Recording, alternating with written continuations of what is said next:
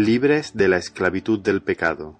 Predicación de la palabra de Dios por el pastor Israel Sanz en la Iglesia Evangélica Bautista de Córdoba, España, 13 de noviembre de 2011.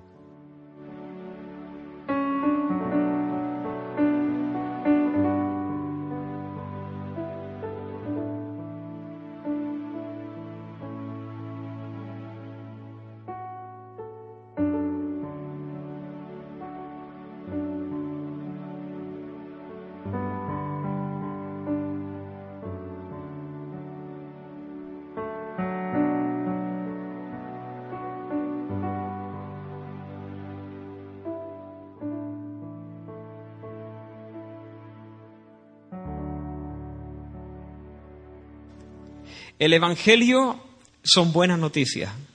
Y lo que produce la obra del Señor en nosotros es desatarnos, desatarnos para la libertad, desatarnos para el gozo, desatarnos para la plenitud, desatarnos para la abundancia, desatarnos para la bienaventuranza. Y eso es lo que queremos ver en este capítulo de una manera, bueno, no, no sé si ponerle un adjetivo, pero como solamente Dios puede hacerlo.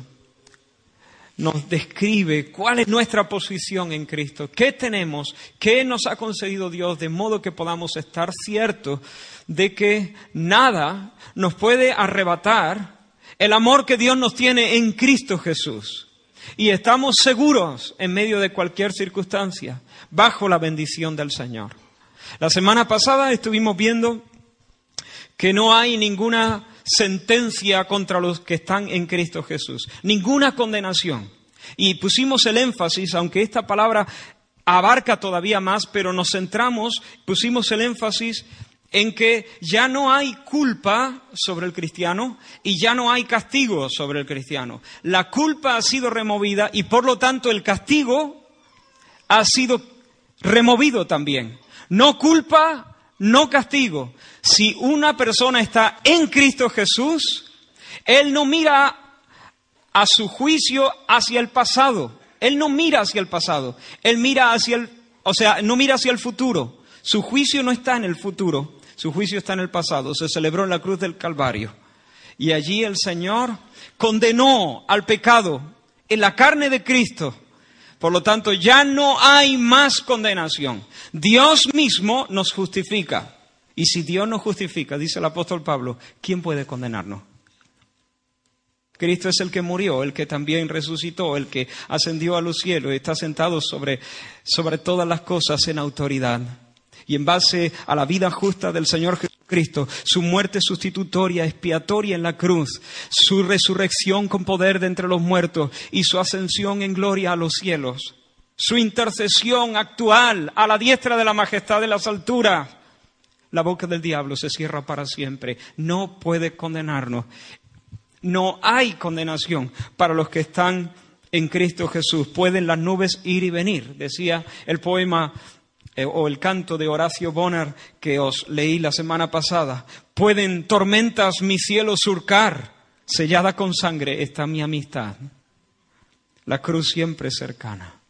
Sellada con sangre está mi amistad la cruz siempre cercana. En un sentido negativo, la, la justificación significa que Dios no nos imputa nuestros pecados. Nuestros pecados ya no están en nuestra cuenta. Fueron puestos en la cuenta de Cristo y Él recibió el pago por ellos. Y en un sentido positivo, y esto es fantástico, esto es magnífico, es que Dios nos imputa la justicia de Cristo. Alguien en esta semana me comentaba cómo esa verdad había revolucionado su vida. Después de tiempo de conocer al Señor y las verdades cristianas, pero de una manera nueva, con una nueva luz, con una nueva fuerza, Dios le ha mostrado a esa persona, con permiso, voy, no voy a decir quién, quién es, si ella lo quiere comentar, eh, pero decía que cuando leía la Biblia y la Biblia hablaba del justo, los justos heredarán la, tierra, la bendición del Señor está con los justos, etcétera, como que pensaba que, bueno, los justos, eso es algo muy grande, ¿no? Eso está lo justo y luego estoy yo. Pero en el sentido negativo, la justificación significa que Dios no nos imputa nuestros pecados. Es decir, que para Dios cuenta como si nuestros pecados no, lo hubiese hecho, eh, no los hubiésemos hecho nosotros, sino Cristo. Y Él lo trata a Cristo como si fuese pecador en nuestro lugar. Pero en un sentido positivo, quiere decir que Dios nos imputa la justicia de Cristo. Es decir, que la vida justa de Cristo es puesta a nuestra cuenta. Como si nosotros hubiésemos cumplido cada uno de los mandamientos. Dios nos mira y lo que ve es que hemos cumplido los mandamientos, porque en Cristo hemos cumplido la ley. Y por lo tanto somos herederos de bendición, herederos del cielo, porque el cielo no es para los inocentes, es para los justos. Pero en Cristo somos justos, somos justificados. Bendito sea el nombre del Señor. Esto cambia nuestra lectura de la Biblia. Esto cambia nuestra adoración. Esto cambia nuestro andar en el mercado. Esto cambia lo que sentimos cuando fregamos los platos. Esto cambia por completo toda nuestra vida.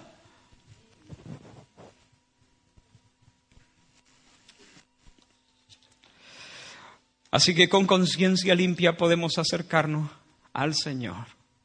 Antes, muertos en delitos y pecados, esclavos del diablo, esclavos de nuestras propias pasiones e hijos de ira. Ahora, hijos de Dios, hemos sido hechos cercanos y el amor de Dios ha sido derramado en nuestros corazones por el Espíritu Santo que nos fue dado.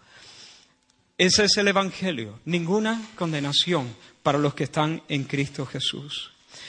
Pero hoy, con la ayuda del Señor, queremos dar un paso más.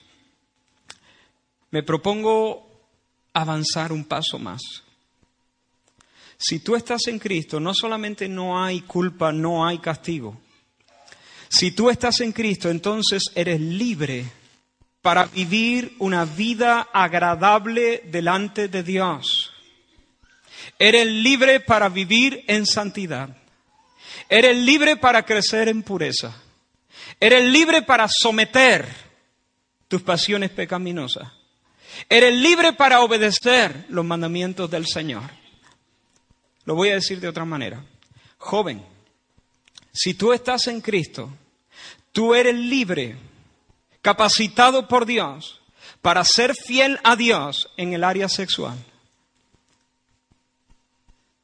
Esposa, tú eres libre para vivir fiel en tu matrimonio sin abrigar pensamientos románticos con otra persona.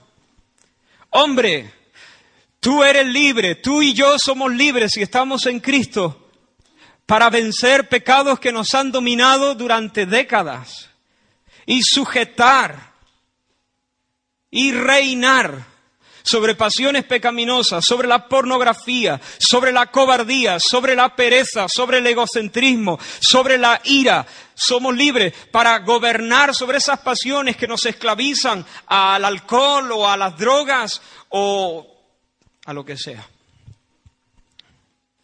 Hijo de Dios, esa es tu herencia, esa es tu heredad, la libertad gloriosa de los hijos de Dios. No más culpa, no más castigo, pero no más esclavitud, no más esclavitud, no más esclavitud del pecado. Antes de leer el texto, quiero leeros unas frases que se encuentran en el prólogo a la carta a los romanos, escritas en 1526 por William Tyndale. Y dice, adelante lector, recuerda que Cristo no hizo esta expiación para que encolerizaras a Dios otra vez. Tampoco murió por tus pecados para que siguieras viviendo en ellos. Ni te limpió para que volvieras como un cerdo a tu antiguo charco otra vez, sino para que fueses una nueva criatura y vivieses una vida según la voluntad de Dios y no de la carne. Yo traigo buenas noticias, las buenas noticias del Evangelio. En otras ocasiones te daré una exhortación, te diré, deja estas cosas, Es un mandamiento. Abandona estas cosas, pero hoy no traigo un mandamiento, traigo una verdad. Eres libre de estas cosas. Tú puedes vivir en libertad si estás en Cristo, en libertad de la esclavitud del pecado. Romanos capítulo 8, versículo 1, dice la palabra del Señor, ahora pues ninguna condenación hay para los que están en Cristo Jesús. Punto. Porque, versículo 2, la ley del Espíritu de vida, bueno, los que están en Cristo Jesús no andan conforme a la carne, sino conforme al Espíritu. Eso es lo que vamos a ver hoy. Porque la ley del Espíritu de vida en Cristo Jesús me ha librado de la ley del pecado y de la muerte. Porque lo que era imposible para la ley, por cuanto era débil por la carne, Dios, enviando a su Hijo en semejanza de carne de pecado y a causa del pecado, condenó al pecado en la carne, para que la justicia de la ley se cumpliese en nosotros, que no andamos conforme a la carne, sino conforme al Espíritu. Porque los que son de la carne piensan en las cosas de la carne, pero los que son del Espíritu en las cosas del Espíritu.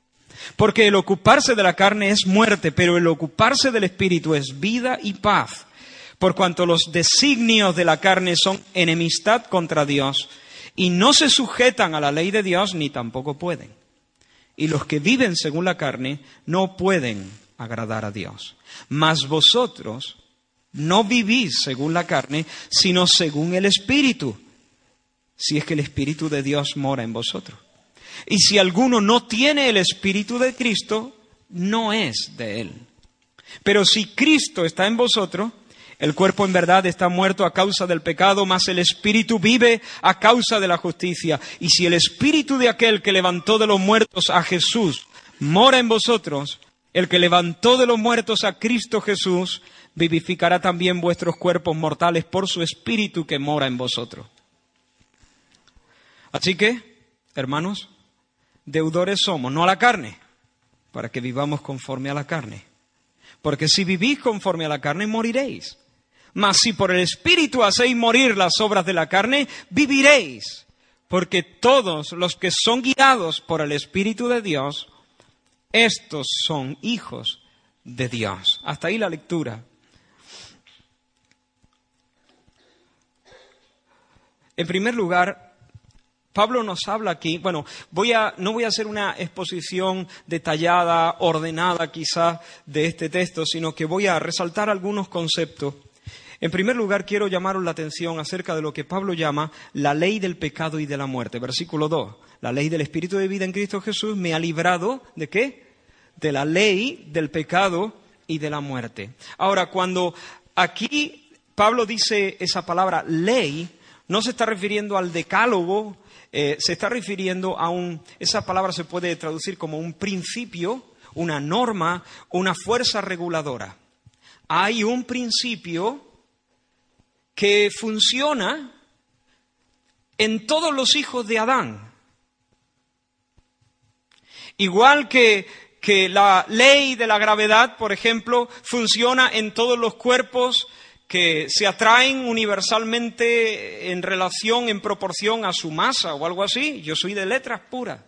Pero igual que eso funciona mientras estamos en el, eh, aquí, y funciona y se aplica a todos los cuerpos, de esa misma manera, todos los, en todos los hijos de Adán funciona una ley, un principio, una fuerza reguladora. Es un principio interno de acción que opera con el acierto y la regularidad de una ley. Así que esa regla, esa norma constante, invariable, afecta a todos los hijos de Adán. Y eso, a eso Pablo lo llama, inspirado por el Espíritu de Dios, la ley o el principio o la fuerza reguladora que domina a todos los hijos de Adán del pecado y de la muerte. La ley del pecado y de la muerte. Si me acompañáis un momento al capítulo 7, allí lo vamos a ver expuesto de una manera clara. Romanos 7, versículo 21.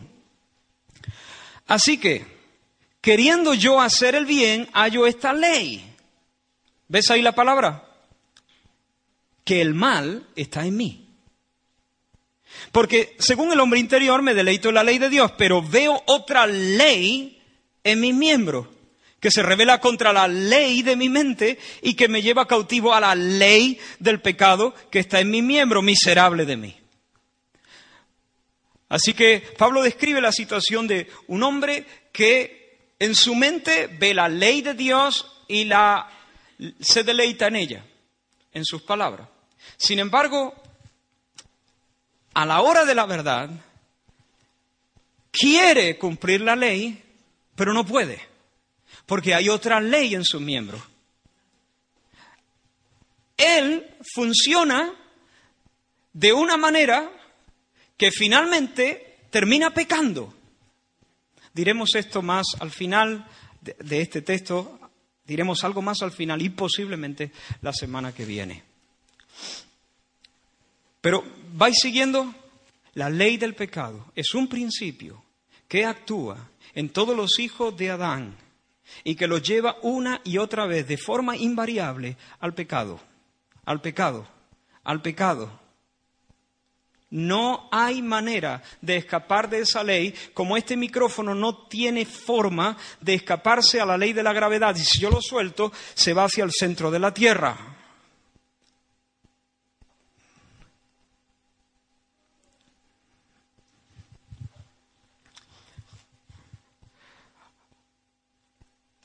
Y esa ley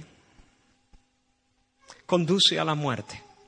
Recuerdo haber leído un testimonio de un famoso evangelista y este hombre antes de conocer a Cristo era un borracho empedernido y siempre estaba gastándose el dinero y, entregándose a la bebida, descuidando por completo a su familia. En una ocasión volvió de hacer su, volvió borracho y encontró, se topó con una escena que lo, que lo impactó profundamente. Su niño pequeño estaba muerto en los brazos de su madre. Y él fue impactado porque él estaba gastando el dinero y estaba desperdiciando los recursos y estaba eh, entregándose a los placeres sin cuidar de su familia. Y él prometió nunca más volver a beber. Y en el entierro de su hijo. Se hacía, se, confirmaba en esa decisión de nunca más volver a beber. Dos horas después de enterrar a su hijo estaba borracho. Veo una ley en mi miembro que me lleva cautivo a la ley del pecado. Veo una ley en mi miembro que me lleva cautivo a la ley del pecado. Yo sé que hay personas así en este lugar. Tú dices, no lo voy a hacer. A partir de mañana no lo voy a hacer. Pero hay una ley más fuerte que tú que se aplica y que no puedes zafarte de ella. En todos los casos, de forma constante, de forma invariable, te lleva cautivo a la ley del pecado. Y eso conduce a la muerte. La ley del pecado y la muerte. La ley del pecado que conduce a la muerte. La persona está sometida a esa ley, la vida suya está controlada por esa regla y por lo tanto no puede hacer otra cosa sino practicar el pecado. Y eso lo lleva a alejarse de Dios, lo lleva a la muerte. Ahora, Pablo dice en el texto que hemos leído en Romanos 8, él describe a los que viven bajo esta tiranía de la ley del pecado y de la muerte. Él los describe de esta manera. En el versículo 5 dice que son de la carne. Son de la carne. La carne significa, cuando hablamos de carne, sars, en el griego, la carne es la totalidad de nuestra humanidad no redimida. Nuestro corazón corrupto, nuestra naturaleza adámica, nuestra naturaleza caída y egocéntrica. Eso es la carne. En el versículo 7 dice que los designios de la carne son enemistad contra Dios. Esa palabra designio significa inclinación, propósito, manera de pensar, intención, pensamiento, disposición básica. Es decir, que los afectos, los propósitos, los pensamientos, las palabras y los hechos de la carne son hostilidad contra Dios, enemistad contra Dios. Así que dice los que están bajo esta ley del pecado y de la muerte, Pablo los describe como siendo de la carne, son de la carne. No dice que a veces andan en la... No, son de la carne. Esa es su naturaleza. La carne es la naturaleza adámica totalmente contraria a Dios, corrompida. Y dice que sus designios, que su manera de pensar, que su mentalidad, que su propósito, que su inclinación natural es hostilidad contra Dios. ¿Por qué? Porque ni se somete a la ley de Dios, ni tampoco puede hacerlo. Así que no quiere someterse a Dios porque es egocéntrica. La carne quiere ser, quiere, quiere que el ego gobierne, quiere gobernar. Así que no se somete a nadie. En todo caso, incorporará a Dios en su vida como una especie de siervo. Si Dios me ayuda, si Dios me cuida, si Dios me prospera y si Dios mejora mi matrimonio. Pero Dios viene a ser en todo caso alguien que me ayuda a ser feliz, pero no se sujeta a Dios. No hace de Dios el centro, el Señor, el tesoro, el soberano. No se sujeta porque no quiere, porque es contraria a eso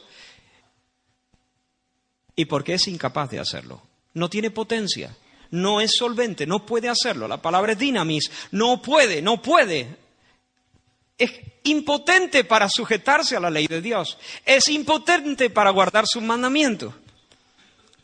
Así que son de la carne, los designios de la carne son hostilidad, enemistad contra Dios, porque no se sujetan ni pueden, ni quieren ni pueden.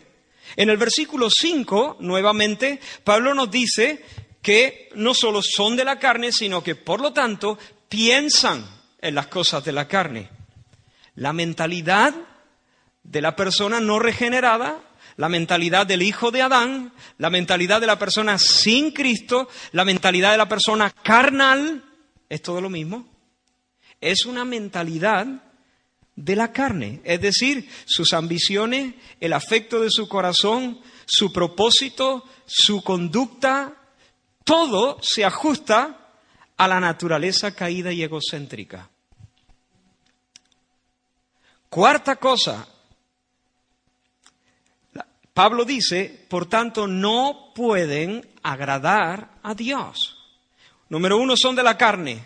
Número dos, hemos dicho que la carne es hostilidad contra Dios. Número tres, son de la carne y por tanto piensan en las cosas de la carne. Número cuatro, por lo tanto, no pueden agradar a Dios. Ningún hijo de Adán puede ser agradable a Dios.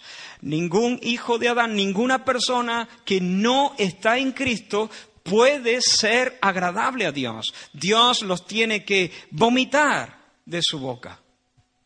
No son agradables a Dios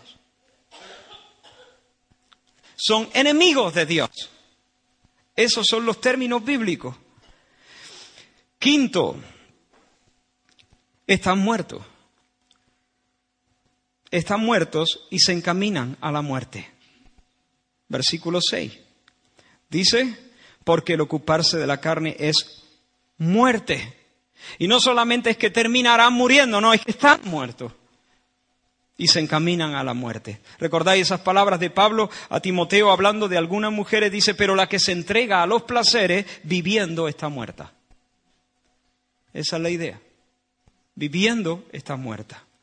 Así que hemos visto la ley del pecado y de la carne y de la muerte, perdón. Hemos considerado lo que es la ley, Hemos visto qué significa la ley del pecado que conduce a la muerte, hemos visto algún ejemplo y hemos visto la descripción de, que Pablo hace de las personas que están sujetas a esta ley.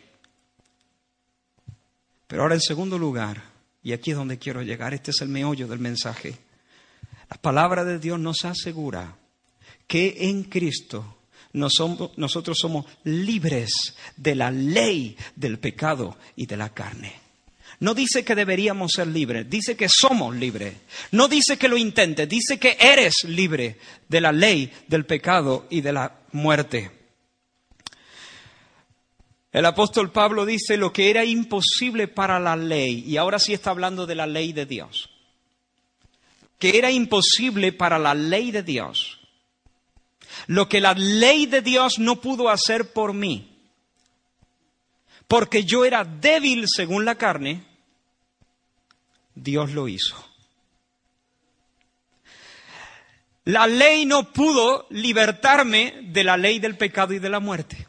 La ley no pudo levantarme de mi condición. ¿Por qué? ¿Porque la ley es mala? No, la ley es justa, es santa, es buena, dice Pablo anteriormente. Entonces, vale, es justa, pero ¿me hizo daño? No, no me hizo daño.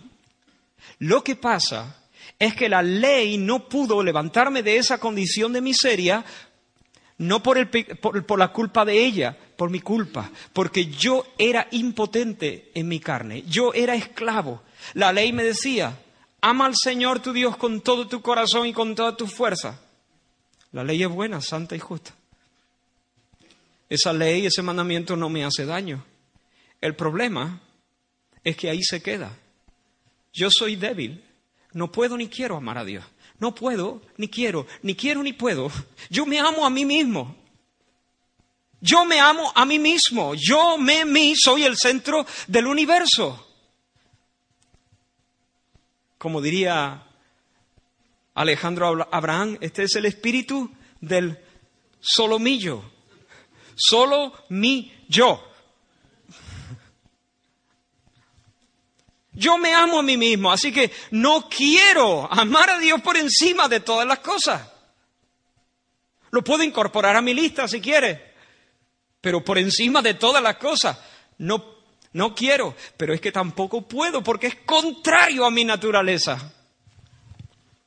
Entonces la ley es buena y es justa, pero yo soy incapaz, soy impotente, soy completamente débil, soy un cero a la izquierda, no puedo hacer nada. Así que siendo la ley buena y siendo la ley santa, la ley no puede librarme de esta condición de miseria. Pero lo que era imposible para la ley, por cuanto yo era débil por la carne, Dios lo hizo.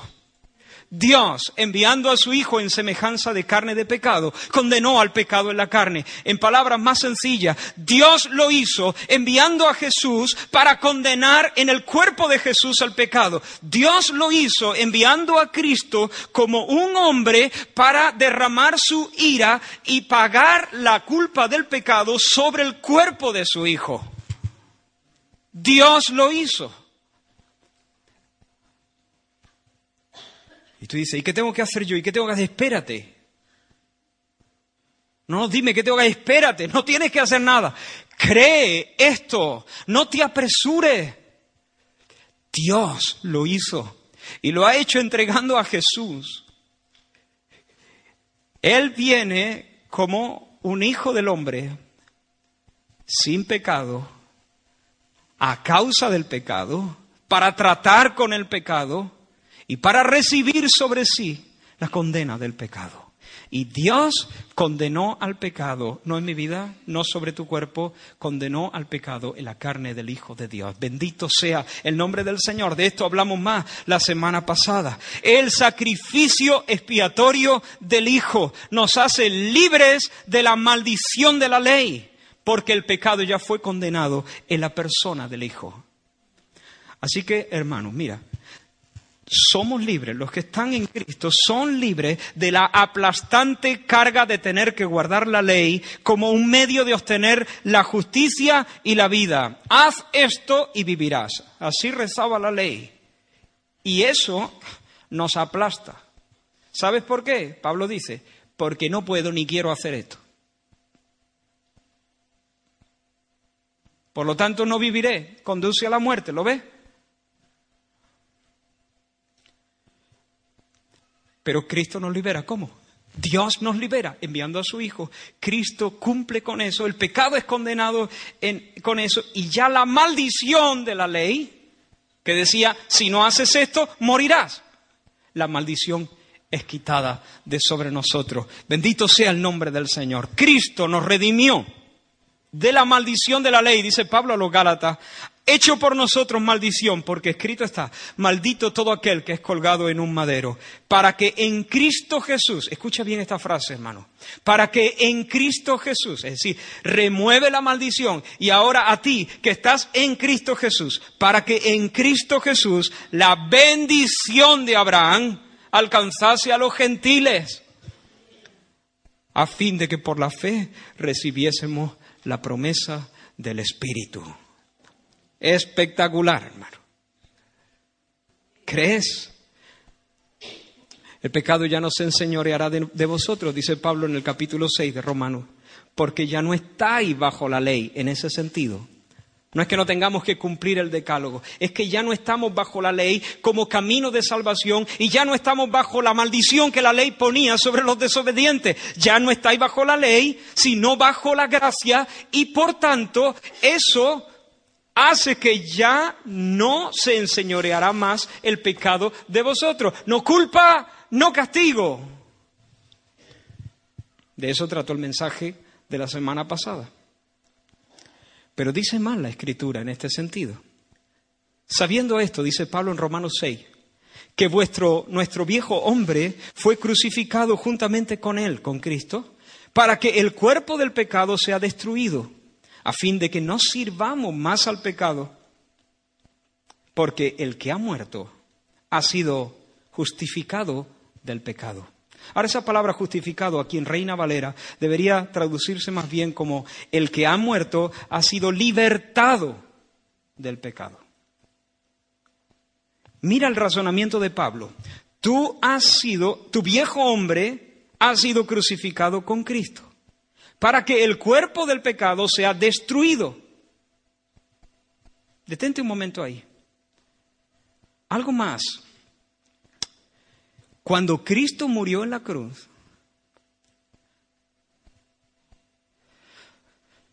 para todos aquellos que ponen su fe en Él, sucede que al identificarnos con Cristo, nuestro viejo hombre, es decir, lo que éramos en Adán, lo he descrito en el primer punto. Carne, enemigos de Dios, hostiles a Dios, no agradables a Dios, etcétera, etcétera. Todo eso fue crucificado. Punto. Se acabó. De modo que si alguno está en Cristo, es una nueva criatura. Yo no soy lo que fui. Ya no soy. Ya no yo. Ya no yo. Hay un nuevo nacimiento, hay un comenzar de nuevo, hay una nueva vida sobre nuevas bases, sobre nuevas leyes, sobre nuevos principios. Si yo quito este micrófono de aquí y me lo llevo al espacio, ya no está sujeto a las leyes que antes estaba sujeto. Ya no es la Tierra la que ejerce un poder gravitatorio sobre él. A lo mejor flota nuevas leyes. Ha sido cambiado de ámbito. Eso es lo que nos ha pasado. El hombre que yo era en Adán, el hombre que yo era en Adán, ya no lo soy más. Yo tengo una nueva naturaleza, un nuevo corazón, dice la Escritura, un nuevo corazón. Yo os daré un nuevo corazón, un corazón de carne y no de piedra. Yo no tengo, hermanos, vosotros no veis a una persona delante de vosotros que tenga dos naturalezas. Yo tengo una sola naturaleza. Mi naturaleza es una naturaleza renovada, nueva. Yo tengo una naturaleza. Yo tengo un solo corazón, un corazón nuevo. Soy un santo, un santo que peca. Pero soy un santo. Soy una nueva criatura que a veces hago cosas del viejo Adán, por las cuales me lamento, pero soy una nueva criatura. Soy del cielo. Y a veces me revuelco en la tierra, pero soy del cielo. Soy una nueva criatura. Bendito sea el nombre del Señor. Como la muerte disuelve toda reclamación, Así todo lo que reclama el pecado, no solo el reinar para muerte, sino también el guardar a sus víctimas en la servidumbre pecaminosa, ha sido anulado de una vez por la muerte penal del creyente en la muerte de Cristo, de modo que ya no es deudor a la carne para vivir según la carne. ¿Sabes lo que significa eso, hermano?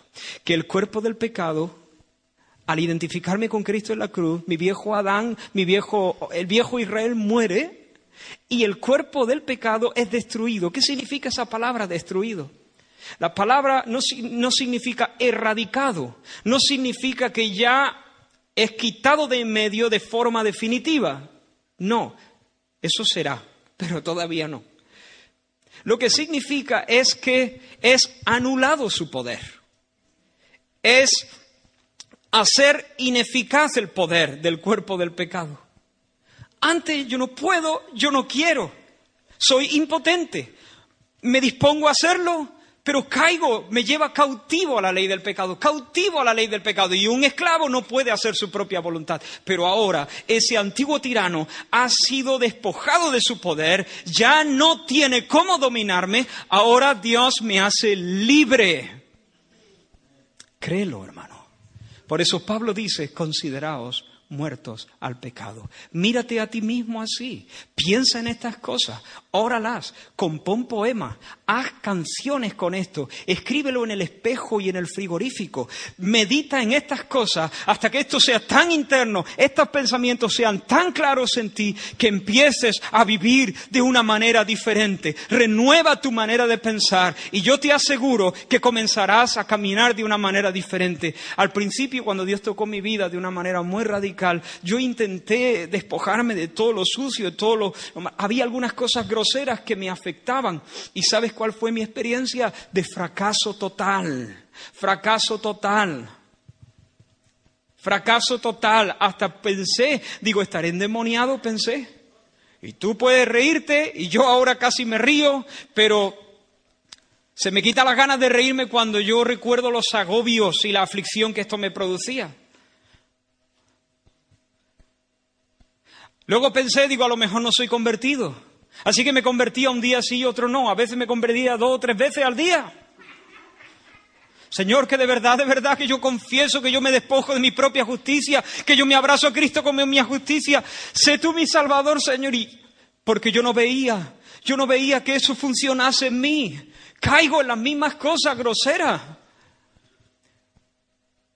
Pero de repente el Señor me dio luz para entender algunas cosas de estas. Yo estaba esperando que eso se revelase en mi conducta para poder abrazar en mi interior que eso era un hecho. Pero me di cuenta que era al revés. Era primero creer por la fe, abrazar por la fe, que estoy muerto con Cristo, que el cuerpo del pecado ha sido, ha sido anulado de alguna manera, atado, y que yo puedo reinar. Ya no tiene que reinar el tirano, ahora yo puedo reinar. Y en ese momento, hermano, yo no, yo no esperé a verlo en mi conducta. Yo dije, Señor, esto es lo que tú dices y esto es verdad y yo me lo creo. No importa cuál es mi experiencia, Señor. No importa, yo soy flaco, soy débil, pero tú has dicho que esto y yo te creo a ti, Señor. En ese momento, hermano, en ese momento yo recibí una gracia nueva para empezar a ver victorias en mi vida. Victorias en mi vida.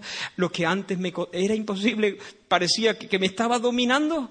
De repente empecé a ver lo más pequeño, de repente empecé a ver la gracia de otra manera fluyendo en mi vida y el Señor me dio victorias. Hermanos, os está hablando una persona que fracasa constantemente. No todo el tiempo, pero mucho más de lo que yo quisiera. De repente ves que has sido cobarde cuando deberías haber sido valiente de repente te das cuenta que has sido impetuoso, de repente te, das cuenta de que has eh, sido egoísta, de repente te das cuenta de que has sido orgulloso, impaciente con otro, descuidado, lo que sea. Demasiadas veces, pero hermanos, lo que yo fui ya no lo soy. Estoy muerto mi viejo hombre fue crucificado, el cuerpo del pecado fue destruido, atado, hecho menos, quitado, eh, se le quitó la vitalidad. Se le quitó la vitalidad. ¿Para qué? Para que yo ya no sirva más al pecado, dice Pablo, Romanos 6:6. Ya no sirva más al pecado. Ya no sirva más al pecado, sino sirva a la justicia. Ande en santidad. Avanzamos un poco. Ahora, eso por una parte. En segundo lugar, hermano, no solamente, no solamente hemos dicho que la ley de Dios no lo pudo hacer porque yo era débil por la carne. La, la ley era buena, pero yo no. Así que la ley no me pudo sacar de ahí. Pero Dios lo hizo. ¿Cómo lo hizo Dios? Primera cosa, Dios envió a su Hijo. Quitó la maldición y la culpa y además en su sacrificio nosotros nos identificamos con él y mató la naturaleza vieja. De tal manera que el cuerpo del pecado sea vaciado de su poder. Otra cosa que Dios hizo, envió a su Hijo en primer lugar, en segundo lugar, ha puesto su espíritu en nosotros.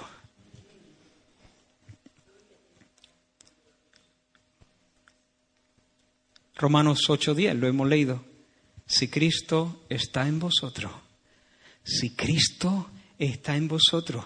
¿Saben lo que significa eso, hermanos? Que Cristo por su Espíritu está en nosotros. El Espíritu de Dios está en nosotros. Romanos 8, 9, mas vosotros no vivís según la carne, sino según el Espíritu. ¿Y qué sigue diciendo?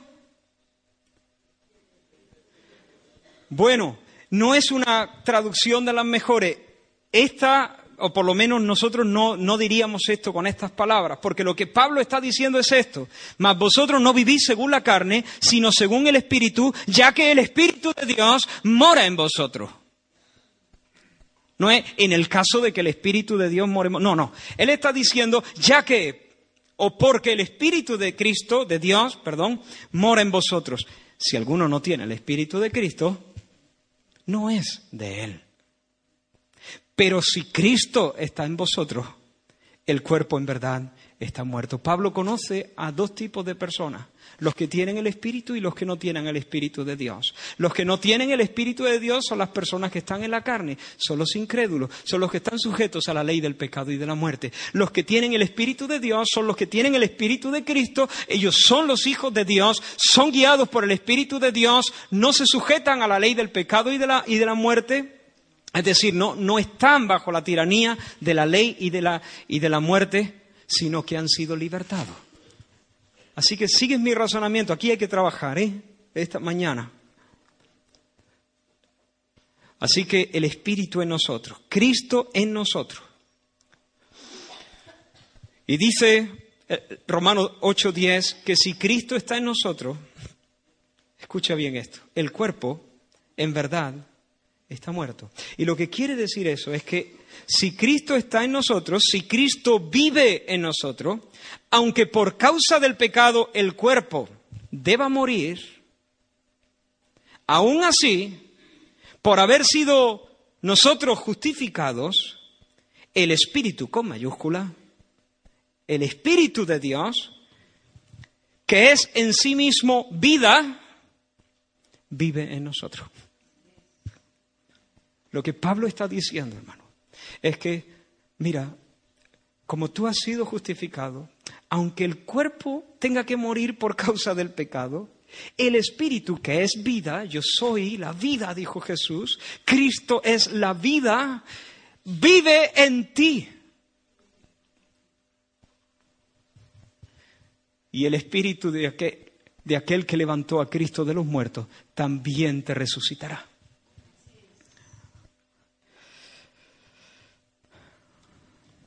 Así que hermanos, la vida mora en nosotros aunque el cuerpo tenga que morir. Y el ocuparse, este espíritu tiene otra mentalidad. Una amistad, una, mentalidad que es conforme a la voluntad de Dios, porque Él mismo es Dios. Y dedicarse a las cosas del Espíritu, enfocarse en las cosas del Espíritu, ocuparse de las cosas del Espíritu, en la misma palabra que designio, es decir, estar inclinado, tener los propósitos, las acciones, las palabras, la inclinación del corazón, ponerlo en esa dirección, ¿sabes qué produce? Vida, vida, vida, comunión con Dios, amor de Dios derramado en el corazón, gozo del Espíritu, paz, la certeza en el ser interior de que nuestros pecados han sido borrados, de que los sucesos del presente colaboran más bien para nuestra salvación en vez de trabarnos y que nada en el futuro nos puede arrebatar el amor que Dios nos tiene en Cristo Jesús. Paz, seguridad, contentamiento, plenitud, bienaventuranza, vida y paz. Así que el Espíritu está en nosotros. El Espíritu tiene otra mente. Cristo tiene otra mente. Y cuando nos inclinamos en ese sentido, aunque el cuerpo tenga que morir, pero la vida vive en nosotros y lo que produce es vida y paz. Y se produce un choque. Un choque no, sí. Lo que se produce es que la ley, dice Pablo en el, en el versículo 2, la ley del espíritu de vida, la ley del espíritu de vida me liberta de la ley del pecado y de la muerte. Bendito sea el nombre del Señor. Si yo cojo una botella vacía, que ya sabéis que no está vacía, menos que esté envasada al vacío, sino que está llena de aire, y la pongo debajo del grifo, y abro el grifo con toda potencia, ¿sabes lo que pasará, no? El agua entra, el aire sale. Creo, espero que sea así, ¿verdad? por lo menos se entiende bien la ilustración. Yo de física y esas cosas no entiendo mucho. Pero vamos, que sale, que el agua entra y desplaza el aire. Lo que antes estaba ocupado por aire, ahora está ocupado por el agua. Y si luego lo pongo debajo de un chorro de Coca-Cola, el agua sale y entra la Coca-Cola.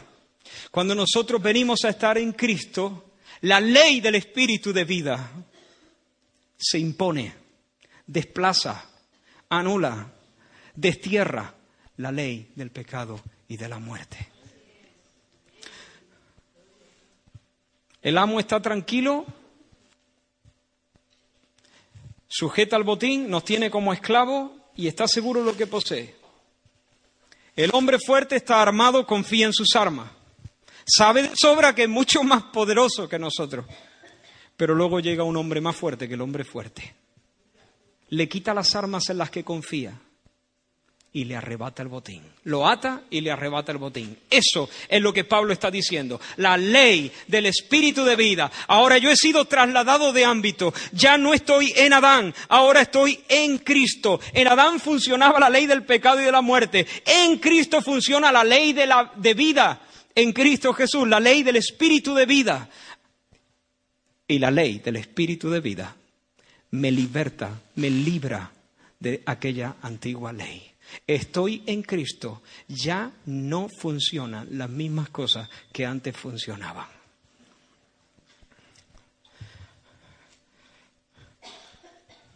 La ley del espíritu de vida, escucha bien, es la operación poderosa y efectiva del Espíritu Santo en los corazones de los hijos de Dios. Es lo opuesto a la ley del pecado y de la muerte. Es el principio, la fuerza reguladora por el que el Espíritu de Dios, el Espíritu del Dios vivo, actúa en nosotros impartiendo vida. El Espíritu de Dios ahora es el que gobierna. El Espíritu de Dios ahora es el que controla. El Espíritu de Dios es el que nos conduce ya no a la muerte, ahora imparte vida y nos, y nos lleva a la vida, vida y paz, vida y paz, vida y paz vida y paz, esa y no otra, es la vida cristiana. La Biblia, el apóstol Pablo en este mismo pasaje nos dice que nosotros somos guiados. He perdido el versículo. ¿Qué versículo es el que dice que somos guiados por el Espíritu de Dios? ¿Alguien me ayuda? 14. Porque todos los que son guiados por el Espíritu de Dios, esos son los hijos de Dios. Es decir, todos los hijos de Dios son ¿Hay algún hijo de Dios que no sea guiado por el Espíritu de Dios? No, porque los que son guiados, ellos son los que son hijos. Los hijos son guiados. Los que son guiados son hijos. ¿Sabes qué significa esta palabra hago? traer, conducir. No significa que yo, voy, yo pregunto, me pierdo y quiero saber la, eh, la dirección de un, de un lugar, de un edificio, y me paro de repente, llamo a alguien y le digo, por favor, me indica la calle tal. Y la persona dice, mira, dos calles eh, para la eh, avanza un par de calles y luego gira a la derecha y enseguida a 300 metros te vas a encontrar. Bueno, digo, bueno, el hombre me ha guiado. Bueno, esto no es lo que significa cuando Pablo usa esta palabra guiar. Esto es mucho más. Esta palabra hago es traer, es llevar, es conducir. De repente el hombre dice, perdona, mira, esto es bastante complicado. De hecho, no lo va a encontrar. Porque tú has venido alguna vez aquí. No. Y estoy, imagínate, ¿no? En, México, en Distrito Federal, una, una, una ciudad que es un monstruo de ciudad, ¿no? Y me dice el hombre, mira, imposible que tú lo encuentres, porque además es que está escondido. Pero, ¿sabes qué? Ponte de copiloto, déjame que yo conduzca y, y yo te voy a guiar. Yo te voy a llevar. Esa misma palabra la utiliza Jesús cuando, mira, este texto es muy interesante, no lo busquéis, pero dice que sucedió que al acercarse Jesús a Jericó, estaba un ciego sentado junto al camino pidiendo limosna. Cuando oyó a la multitud que pasaba, preguntó qué acontecía. Jesús de Nazaret está pasando por aquí, le dijeron. Jesús, hijo de David, ten misericordia de mí, gritó el ciego. Los que iban delante lo reprendían para que se callara, pero él se puso a gritar aún más fuerte, Jesús, hijo de David, ten compasión de mí. Jesús se detuvo y mandó que lo trajeran.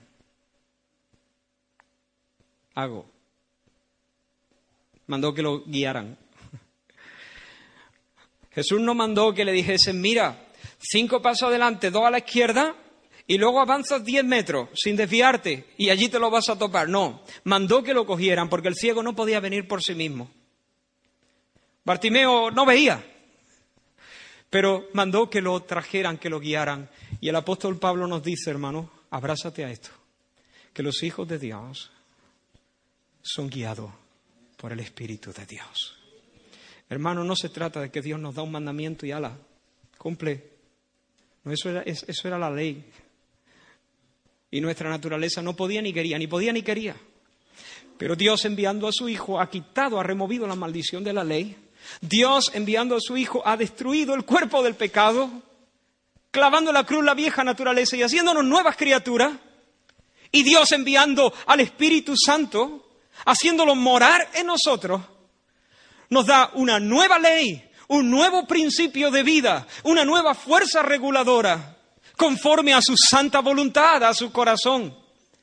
Y no solo eso, sino que nos conduce, que nos guía, que nos toma, que nos lleva y aquí no está hablando de que el Señor te protege en algún momento concreto o que el Señor te indica qué dirección debes tomar en algún momento concreto. No, no, aquí esta guía es algo todavía más profundo. Está hablando, el énfasis en la santificación. Así que estamos hablando, y estoy terminando, de la influencia constante y efectiva que nos capacita para aplastar el poder del pecado y andar en santidad por el camino de los mandamientos de Dios.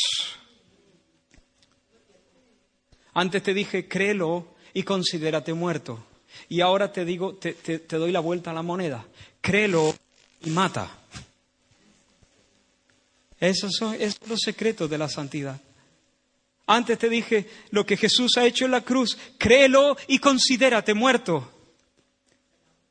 Pero ahora te digo, mira lo que el Espíritu de Dios está haciendo en ti, créelo y haz morir las obras de la carne. Lo primero está hecho, no tienes que hacer nada. Lo segundo, tú eres activo. Aceptas que estás muerto y aquí haces morir las obras de la carne pero no vas a tener fuerza para hacer morir las obras de la carne, a menos que estas verdades te sean íntimas, preciosas y te abraces a ellas. No vas a poder, te van a vencer. Ahora, hermano, estoy emocionado, seguiría bastante más rato, pero voy a intentar eh, ir terminando. Somos libertados para servir. somos libertados para ser esclavos. Versículo 4 hemos leído para que la justicia de la ley se cumpliese en nosotros. Este versículo es muy importante. Dice que Jesús hizo eso, Dios envió a su Hijo y nos libertó para que la justicia de la ley se cumpliese en nosotros. Ahora quiero explicarte lo que es eso. Sé que tal vez estás un poco cansado, pero un momentito más, pon toda tu atención aquí, para que la justicia de la ley se cumpliese en nosotros. Y aquí el apóstol Pablo no está hablando de ser justificados, eso ya lo ha dicho. Aquí lo que está diciendo, otras versiones bíblicas, por ejemplo, la nueva versión internacional hace una traducción que me gusta. Dice, a fin de que las justas demandas de la ley se cumplieran en nosotros. Hay otra versión que lo dice así. Lo hizo para que nosotros, esta es todavía más clara, para que nosotros podamos cumplir con las justas exigencias de la ley. Eso es lo que significa. El hombre carnal no puede agradar a Dios, pero ahora Dios ha hecho algo para que nosotros podamos cumplir las demandas de la ley. Para que nosotros, en otras palabras, podamos vivir de manera que le agrademos. Para que nosotros podamos vivir y Él se deleite. Para que nosotros podamos andar en la ley del Señor, que se, que se resume en amar al Señor sobre todas las cosas con todo el ser. Es decir, que Dios ha hecho esto para que ahora tú, por la fuerza del Espíritu, por la ley del Espíritu de vida, libre del tirano de la ley del pecado y de, la muerte, para que tú ahora puedas realmente el lunes amar al Señor sobre todas las cosas. Y la segunda tabla de la ley que se resume en este otro mandamiento, amar al prójimo como a ti mismo. Dios nos capacita por su espíritu, no para ya nos liberta de la esclavitud al pecado y nos capacita para una esclavitud a la obediencia. Nos capacita, hermano. Nos capacita, Dios nos capacita para que podamos. Tú no puedes solo, pero la ley del Espíritu de vida en Cristo Jesús lo hace en nosotros.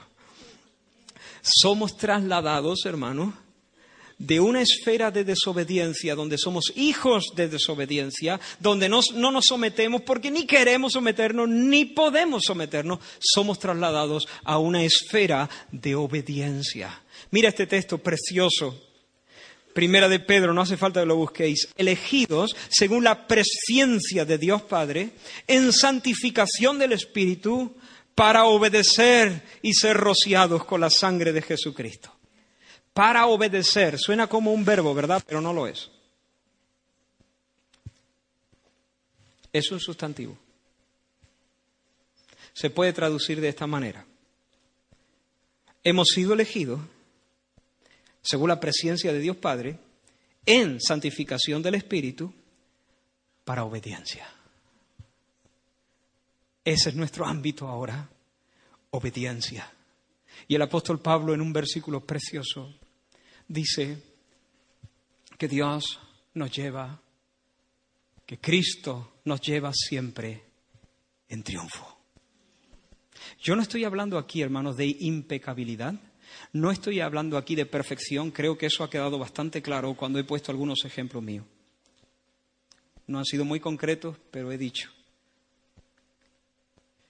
pero estoy hablando de que Cristo nos lleva en triunfo. La palabra de Dios dice que Cristo triunfó sobre los principados y sobre las potestades en la cruz y los exhibió públicamente. Eso se, llamaba un triunfo. El triunfo romano, esa es la imagen que está en la mente del apóstol Pablo, el triunfo romano, donde el general victorioso entraba en su ciudad presidiendo una, toda una comitiva y entre ellos iban los presos que habían, los soldados, los enemigos que habían sido apresados y venían en cadenas y venían despojados de todo y los exhibía públicamente para que todos vieran que Él los había conquistado. Y todos se alegraran con la fuerza del, del conquistador y todos supieran que ellos ya no tienen más autoridad ni hay más peligro con ellos. Entonces Cristo, esa es la imagen, marcha al frente y todos los demonios y poderes de las tinieblas están despojados, están en cadenas y Él los exhibe públicamente. Pero Pablo dice algo más. No son solamente demonios los que se están exhibiendo públicamente, es que Dios a nosotros también nos lleva en triunfo. Es que yo también voy. Yo también voy en esa, yo también voy en, en, esa comitiva. Yo también voy detrás del general andando. Solamente que en ellos Dios muestra, Cristo muestra su poder, su autoridad para derrotar, para destituir, para despojar. Y a mí Cristo me exhibe públicamente para que todos vean su poder para restaurar, para bendecir, para convertir de mí que era un enemigo, un hijo amado y un siervo obediente. Cristo va adelante y una comitiva, unos prisioneros, dos tipos de prisioneros. Por una parte los demonios y todo el mundo sepa que Cristo es vencedor y los ha despojado para siempre. Y por otra parte yo, prisionero de Cristo, pero yo no tengo cadenas. Yo soy prisionero voluntario, con cara de enamorado, para que todos sepan que el que una vez odiaba a Dios, ahora Dios es tan lleno de gracia y de bondad que me ha transformado de tal manera que yo ahora soy esclavo de Él por amor y vivo cumpliendo sus mandamientos. Y ese es mi deseo. Él nos lleva siempre en triunfo. Mira, hermano, cuando tú veas tu vida mañana, lunes o el martes, piensa en esto. Dios, Cristo, te está llevando en triunfo. Cristo te está llevando en triunfo. ¿Y sabes lo que significa, lo que implica eso? Perdón. Implica que Él te da la gracia por el espíritu de vida de andar bajo su mandamiento. Porque si no, ¿qué clase de exhibición iba a ser Dios si supiera que tú no tienes más remedio que pecar? Pues yo lo sé, pero bueno, todavía son pecadores y yo lo sé, la vida cristiana es así y bueno, eh, eso no es un triunfo, hermano. Dios nos está llevando en triunfo porque Dios nos capacita para hacer sus mandamientos. De modo que podamos reinar sobre nuestras antiguas pasiones. Último versículo. Pues si por la transgresión de uno solo reinó la muerte, Adán pecó y reinó la muerte mucho más reinarán en vida por uno solo, Jesucristo, los que reciben la abundancia de la gracia y del don de la justicia. No dice reinó la muerte y ahora reinará la vida. No dice eso, ¿te has fijado? Te lo leo de nuevo. Pues si por la transgresión de uno solo reinó la muerte, mucho más reinarán en vida los que reciben la abundancia de la gracia y del don de la justicia. ¿Quién reinará? ¿La vida? No. ¿Quién reinará? Nosotros. Reinó la muerte, pero ahora reino yo, porque he recibido la gracia de Dios abundante. Me sometieron como esclavo, pero ahora yo sujeto las pasiones. Ahora es la iglesia la que reina. ¿Por qué? Porque está reinando la gracia. Así que consideraos muertos al pecado pero vivos para Dios. Presentaos vosotros mismos a Dios, hermanos, como vivos de entre los muertos, y presentad vuestros miembros a Dios como instrumentos de santidad, de justicia. Todo lo que he dicho se aplica si estamos en Cristo. Pero si alguien no está en Cristo, no puede no puede vencer el pecado. Te suplico que deje de hacerte norma, de proponerte eh, cambios, de hacerte listas, em, de esforzarte, de darte golpes en el pecho. Te suplico que de una vez reconozcas tu bancarrota, que no puedes salir de ahí no importa si eres evangélico o si es la primera vez que visitas una iglesia evangélica. Si tú no estás en Cristo, Si Dios, si, si, tú no has entendido y te has abrazado por la fe al sacrificio expiatorio de Cristo y Dios sobrenaturalmente ha puesto su Espíritu Santo en ti, es imposible vencer el pecado. Por lo tanto te pido, corre a Cristo en esta mañana. Pon tu fe en el sacrificio sustitutorio que Cristo ha hecho. El justo tomó tu lugar, el lugar del injusto, y recibió el castigo por el pecado que tú merecías. Créelo, abrázalo, créelo, para que la justicia del justo te fuese regalada a ti. Créelo, créelo de todo corazón, para que el poder del pecado se quebrase sobre tu vida y pudiera ser agradable a Dios. Dios prometió que si tú crees de todo corazón esto, serás salvo. Su espíritu estará morando en ti. Serás morada de Dios en el espíritu. Y podrás ser un instrumento de justicia, ser llevado hasta el día de tu muerte como un triunfo, de gloria en gloria, de victoria en victoria. Y por supuesto, vas a pecar. No somos impecables pero Él nos escogió para obediencia y para ser rociados con la sangre de su Hijo Jesucristo. Tenemos un abogado y su sangre nos limpia de todo pecado. Si confesamos nuestros pecados, Él es fiel y justo para perdonarlo y limpiarnos de toda maldad. Tú puedes ser libre del pecado. Y al contemplarte se me acaban las palabras más allá de todo te entregaste, precioso cordero en majestad inigualable, más allá de todo